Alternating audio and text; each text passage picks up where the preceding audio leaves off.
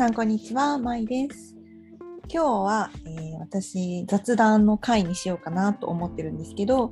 えーっとですね、今日先ほど私タロット占いと市中水明をミックスさせたそんなセッションを受けてきたんですよ。で、その時お話をしたいんですけど、なんか私はもともと占いとは何ぞやみたいなそういう研究心から2020年仕事を休職している頃に図書館で「占いとは」っていう本を借りてでこうなんで私にこう相談事を持ちかけてくるそういった友人たちが占いにみんな興味を持つのかとか世の中でどうしてこんなにみんな占いに興味を持ってるのかっていうことを知りたくてというこうこれまた独特な探求心から占いっていうもののねいろんなジャンルを知ってその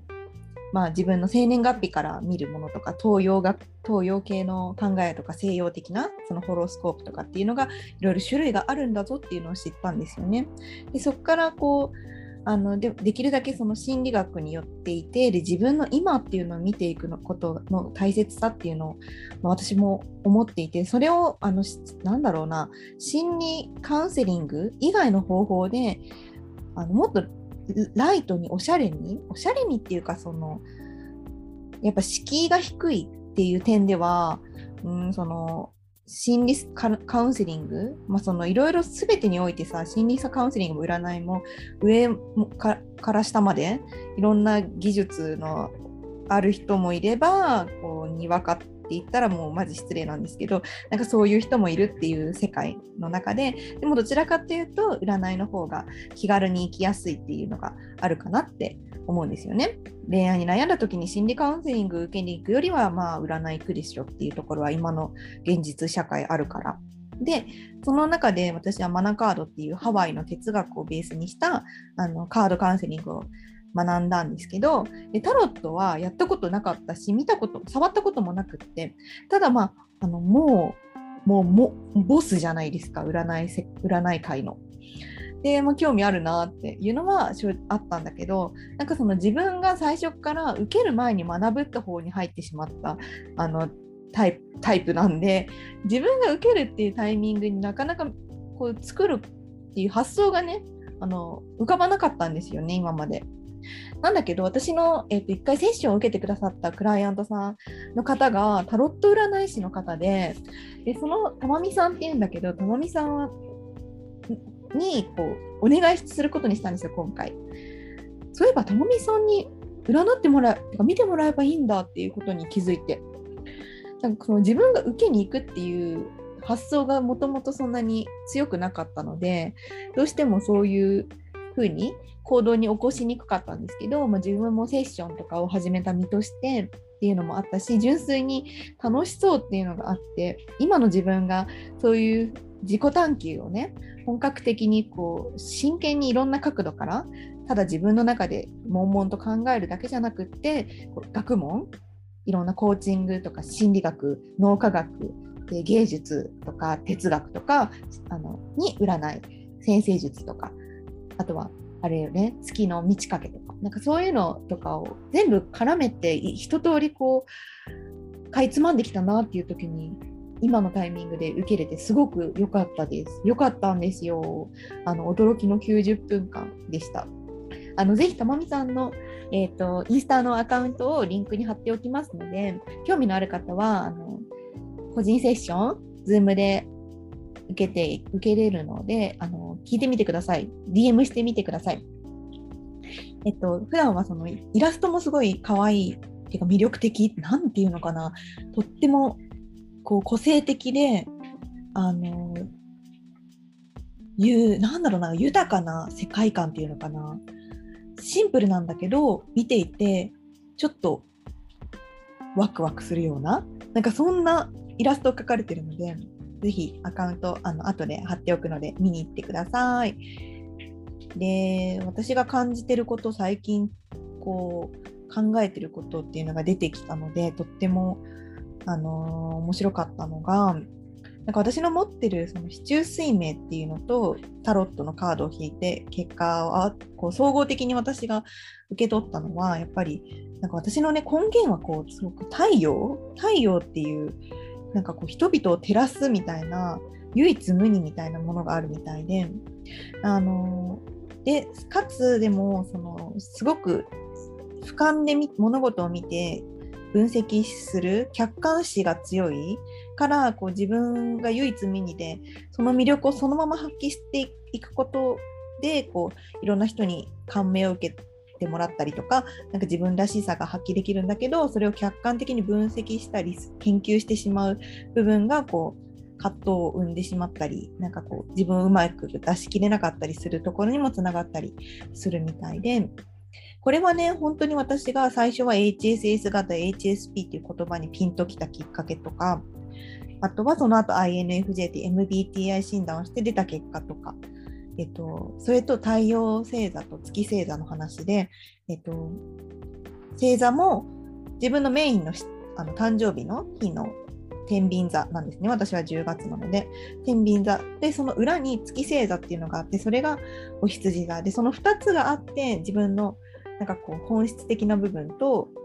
自分のこう社会で生かされていく部分っていうか自然と出てくる部分みたいななんかそういうのの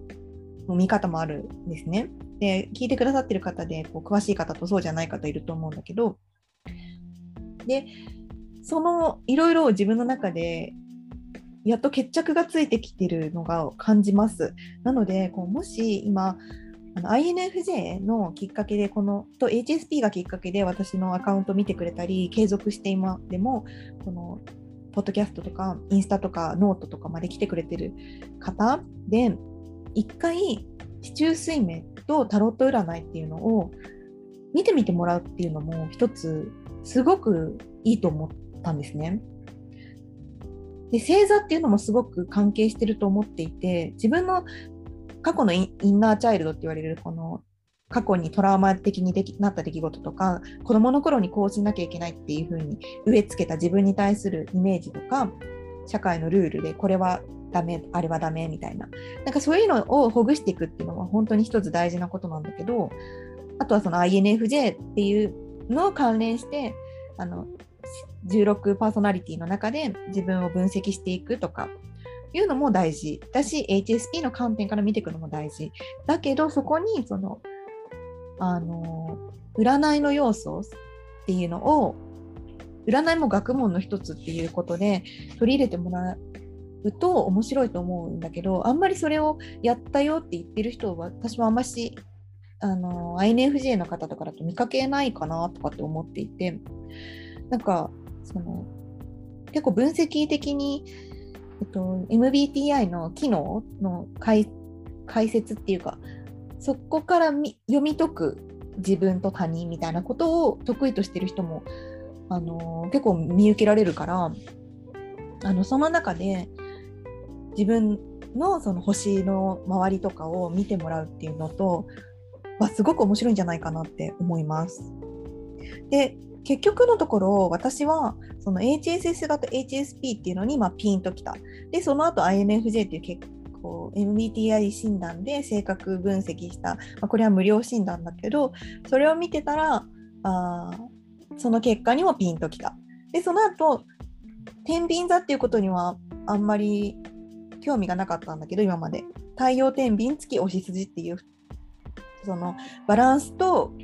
誰もやったことないことをやりたい行動力とか直感力に長けたものとその人間関係っていうののバランスを取る役割っていうののこうせめぎ合いみたいな部分っていうのをっていうのを最近知ってそれもすごくしっくりきたのね。で全部に共通してるのはやっぱりその俯瞰の視点と直感力っていうだから客観と主観えっ、とそうそう主観と客観分析とえっ、となんだ？自分みたいな自分自我みたいな。あとは、えっと、ハイヤーセルフの視点と自我の視点。とか。そのまあだからちょっと矛盾する2つのよ強い要素。てか両極端にある要素のせめぎ合いの中にいる私っていうような感覚なんかその言葉にその概念にすごく全部が集約されてきたなっていうふうに感じます。だから私のこうなんだろうやってることとかもこう言語化して分析的な語り方っていうのをするじゃないですか私。その反面こう抽象的なアートを描いているっていうことでもそうだしとにかくそのね。ちょっとかけ離れた2つの要素視点2つの視点、うん、っていうものをやっぱすごく持ってるっていうのが今回そのちょっと何？市中水明？なんか東洋学的な私の誕生日から算出する結果にも出てきたしタロットの中でも出てきた。っていうのがすごく面白かったんですよ。でなんかこれみんなもそうなのかなっていうの気になるしこう私がツイッターをやってた時はもうやめてしまったんですけどその INFJ っていうのの関連でつながった方とかもその自分のね機能の機能だけでこう人ってやっぱり語りきれないんですよ。いくら16パーソナリティって16個あってそこからさらにどんどんあの主機能とかあのなんだっけいろんな機能のことを言葉にして表現することはできる学問のみたいなそれだけで一つの世界観がすごく成立してるものだしだと思うんだけどそれだけじゃやっぱり読み解けないですよね自分のことって。だって自分には絶対的に過去があって育った環境があって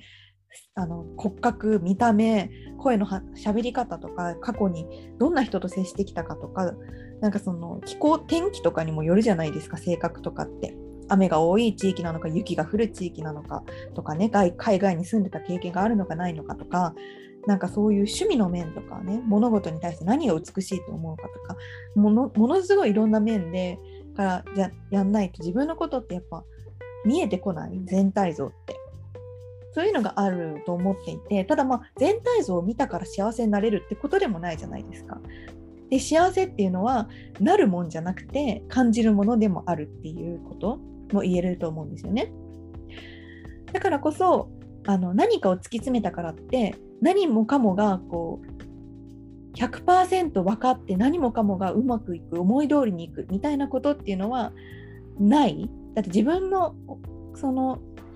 自分のことをその数字数学的に理解したからといって幸せになれるわけではないんですよね。とか自分の好みがわからないのにその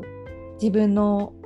そうそうそう好みとか趣味とか具体的なことがを分からないのにホロスコープに全部を委ねたところでもでその言われた通りにその星の中であなたは会社を起こした方がまあ向いてるよとかなったからって何の興味もないのに会社を立ち上げましたってなったってそれって絶対軌道に乗らないわけじゃない？自分のパッションがないからそこに。興味がないから。なんかそこのをこう全部がバラバラになっちゃってる。人がたくさんいる。それでこうみんな机上の空論みたいになっちゃってるとかあとは今度現実しか見てなくて苦しいとかね。夢を見られない。そもそも現実。なんかもう今時給1000円で働いてるからこれ以上何も変わらないみたいな。そういう苦しみの中にいたりとか。なんかそういう人もいると思うし。なんかそんな感じでもし興味があったらぜひあのやってみてほしいなって思うしこれは無料のネット診断だけじゃなくって実際にお話ししに行くっていうのもおすすめします。そう本当に人それぞれ好みがあるからなんかどういうものを基準に自分はじゃああ舞が言ってたからタロット受けてみようかなと思った時にどういう基準でその人を選ぶかっていうところも見ていく必要があるから有名な人がいいのかテレビ出てる人がいいのかとかいろいろあると思うんだけどなんかそういうのもご縁だと思うからなんかね是非気になった人はこのどのタイミングを見て受けてみてほしいなって思います。そこにそれを受けるまでに自分の中に湧いてくる気持ちこう結果に左右されちゃうんじゃないかな私とかあるだろうしそのいろんな話をした中でもし受けに行ってねタロットとか四柱推命とか受けに行った結果なんだかわけわかんなかったとかなんか思ってたのと違ったとかもあると思うんだけどそれすらもすごく自分を理解する一歩だから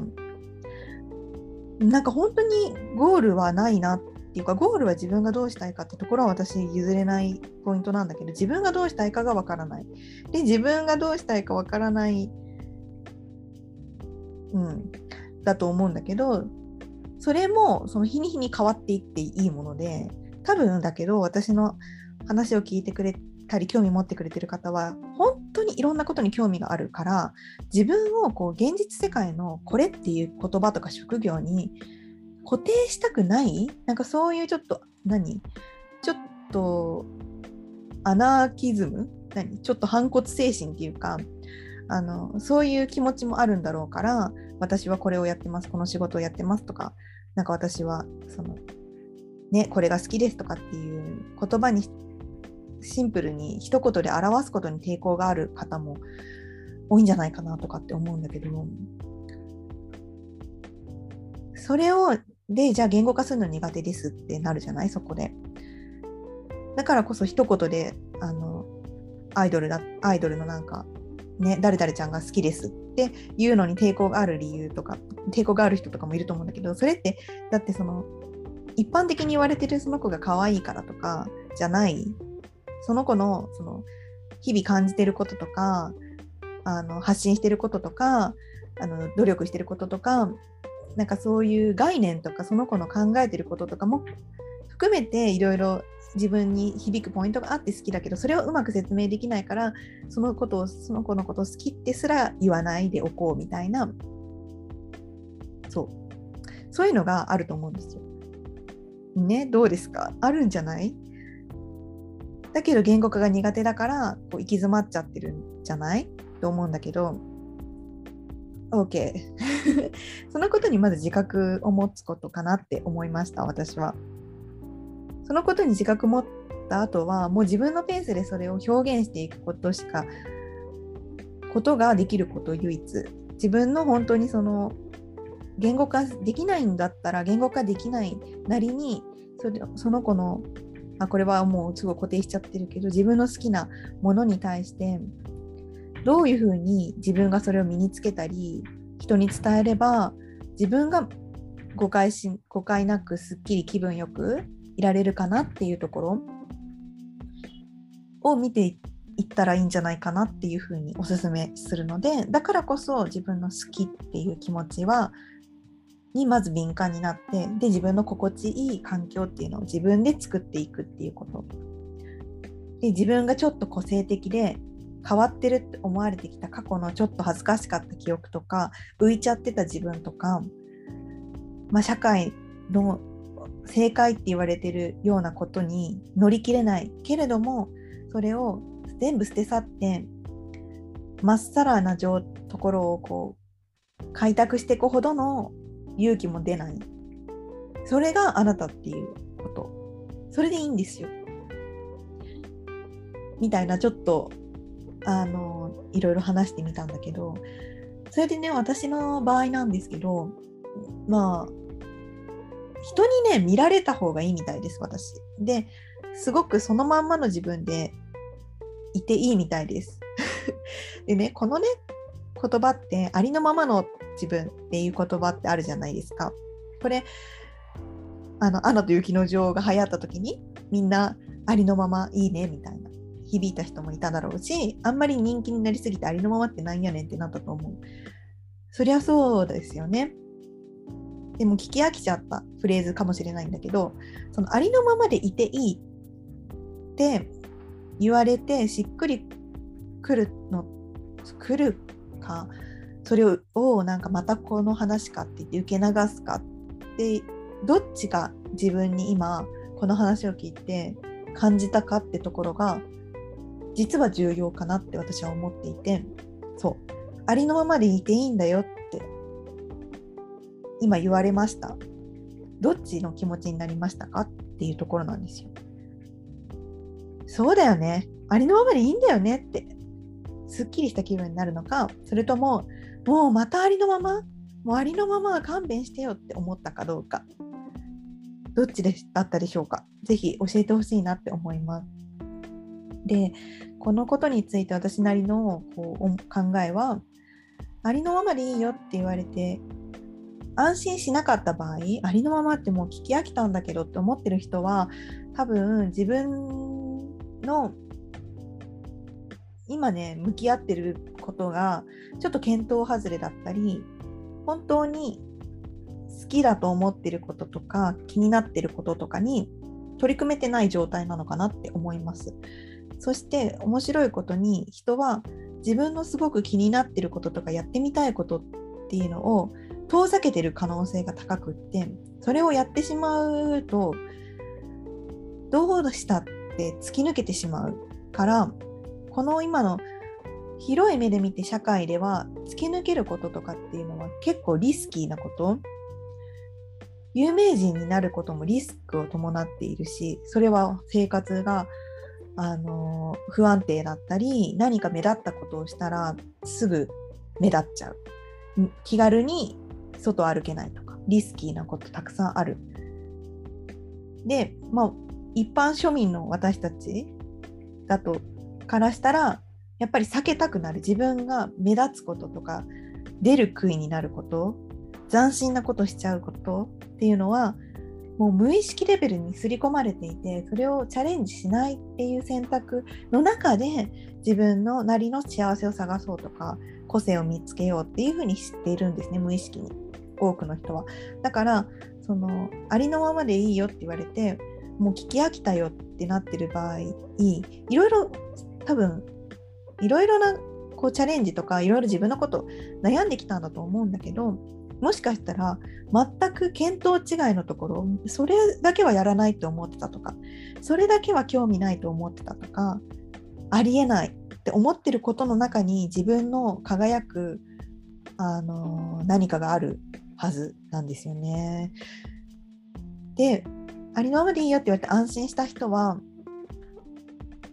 だいぶ自分のそのえこれはないわとかこれは嫌ってことをもチャレンジしたことがあるとかそれなりにそこにもうフォーカスを当ててあげている見たくないところにも目を向けてきてあげた経験があるんだと思うのでその自分を一回お疲れ様でしたっていうことは言ってあげた方がいいかなって思います。見たくないことは過去の自分のこととかそのお金のこととかやりたくないことをやってみるとか自ら進んでやってみたやってみてやっぱ違ったのとかでもその中にもこれは面白かったのとかちょっとこれは続けてもよかったかなとかいろいろあると思うんだけど逃げずにそどこかで向き合って経験がある方かなというふうに私は感じます。でねじゃあ私何かっていうとこの喋ることなんですよとにかく。ありえない自分にはやらないやってこなかったっていう部分のことは喋ることなんですよとにかく。で今日その見てもらって喋ることを続けてほしいっていうメッセージだったんですよね。そのまんまの自分で思ったことをそのまま出すっていうことそのまんまで表現していいってことがやっぱりキーになってくるみたいでこれは私ね多分正直絵とか絵ではなく喋る方に重きを置くってことなんだと思うんです。そっちで花開いていくっていうことだと思うんですねこれは。あの不思議なことに。で、ポッドキャストもこんなにこう半年間ちゃんと続ちゃんとっていうか自分の思ってた以上に楽しんで続けているんですね。で、さらに私、このポッドキャストにアップしてないところで、インスタグラムでこのただ喋るっていうだけのこう3、40分の動画とかもたまに気が向いた時にアップしてるんだけど、だからこことは内容違うので、ぜひそっちもあの気分転換の一つで聞いてもらえたらなとかって思います。っていうのをもっと発信してっていいんだなっていうことが今日のそう今日分かりました。だからすごく私の中でなんか2年前にあの相談してたことが人に自分の気持ちを話せないんですっていう相談でそのことも相談できないくらい私自分の口から自分の本音を言うってことができなかったんですよね。それは多分それをしてしまったらそのそれがすごい得意だからだったんだろうなって思います。ね不思議なんだけど。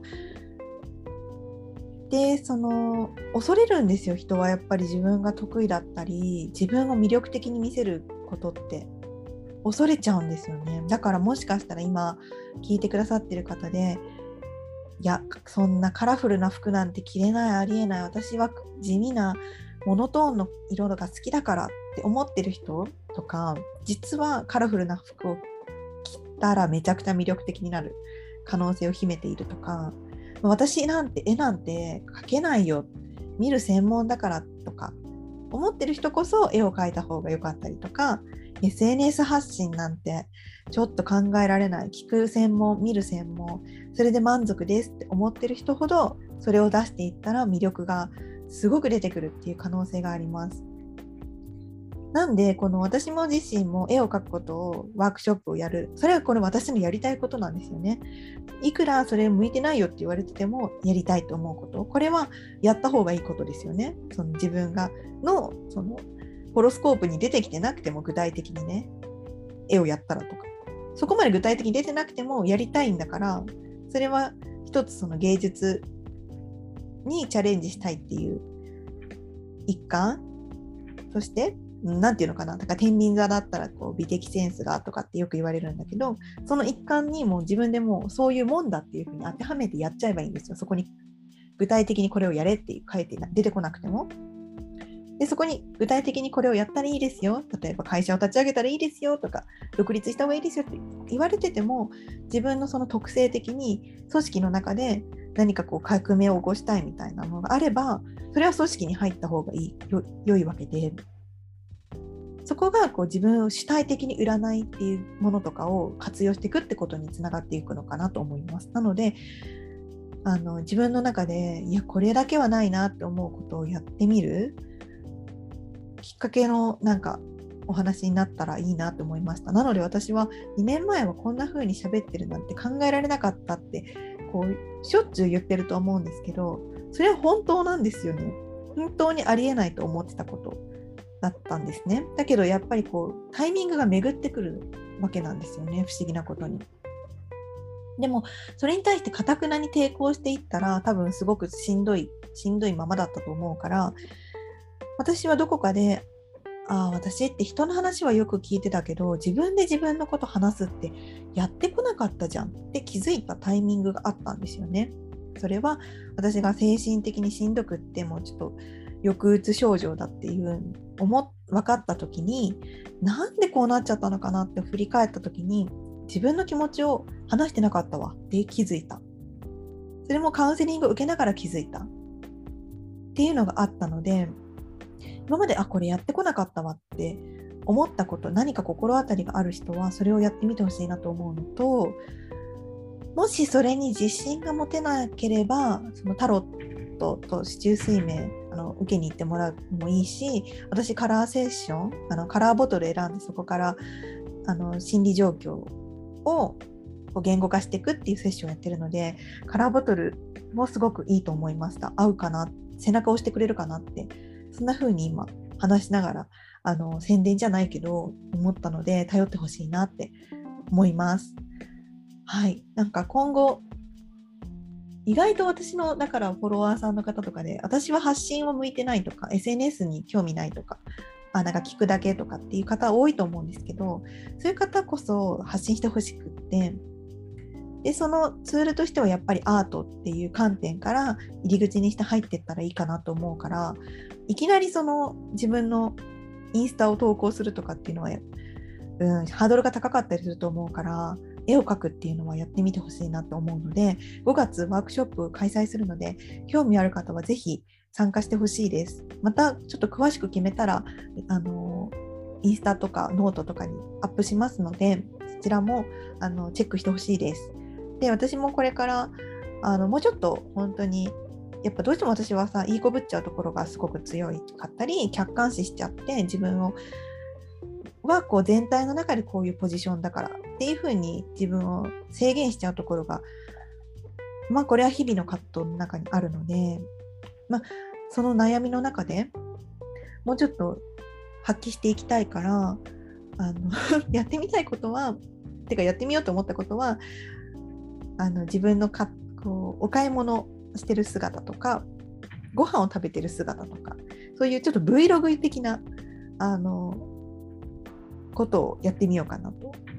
声のことをプラスして思いました。人間って面白いですね本当に。どんなことが秘められてるかわからないしどれだけ自分の可能性を抑えてきたか本当にわからないもんですね。まああんまりこうくよくよせずにあの一回きりの人生なのであの自分のことを知りながらそれをピュアな気持ちで外に出していくことでこう周りの人もこう救おう救おうとか学ぼう学ぼうとかそういう風なあのなんだろうね辛い気持ちから出てくる改善？そう改善欲求じゃないもの？純粋欲求から動けるようになるとあの一気に歯車がぐるんと回って今いる場所では想像できなかった変化が起きるかなっていうふうには思います。ということで、あのぜひ、たまみさんのリーディングと市中水面の、えっと、読み解きについてはあのリンクのところから見てください。そして私のカラーセッションについてもリンクのところから飛んでいただけますので、いつでも DM お待ちしてます。ではでは、バイバーイ。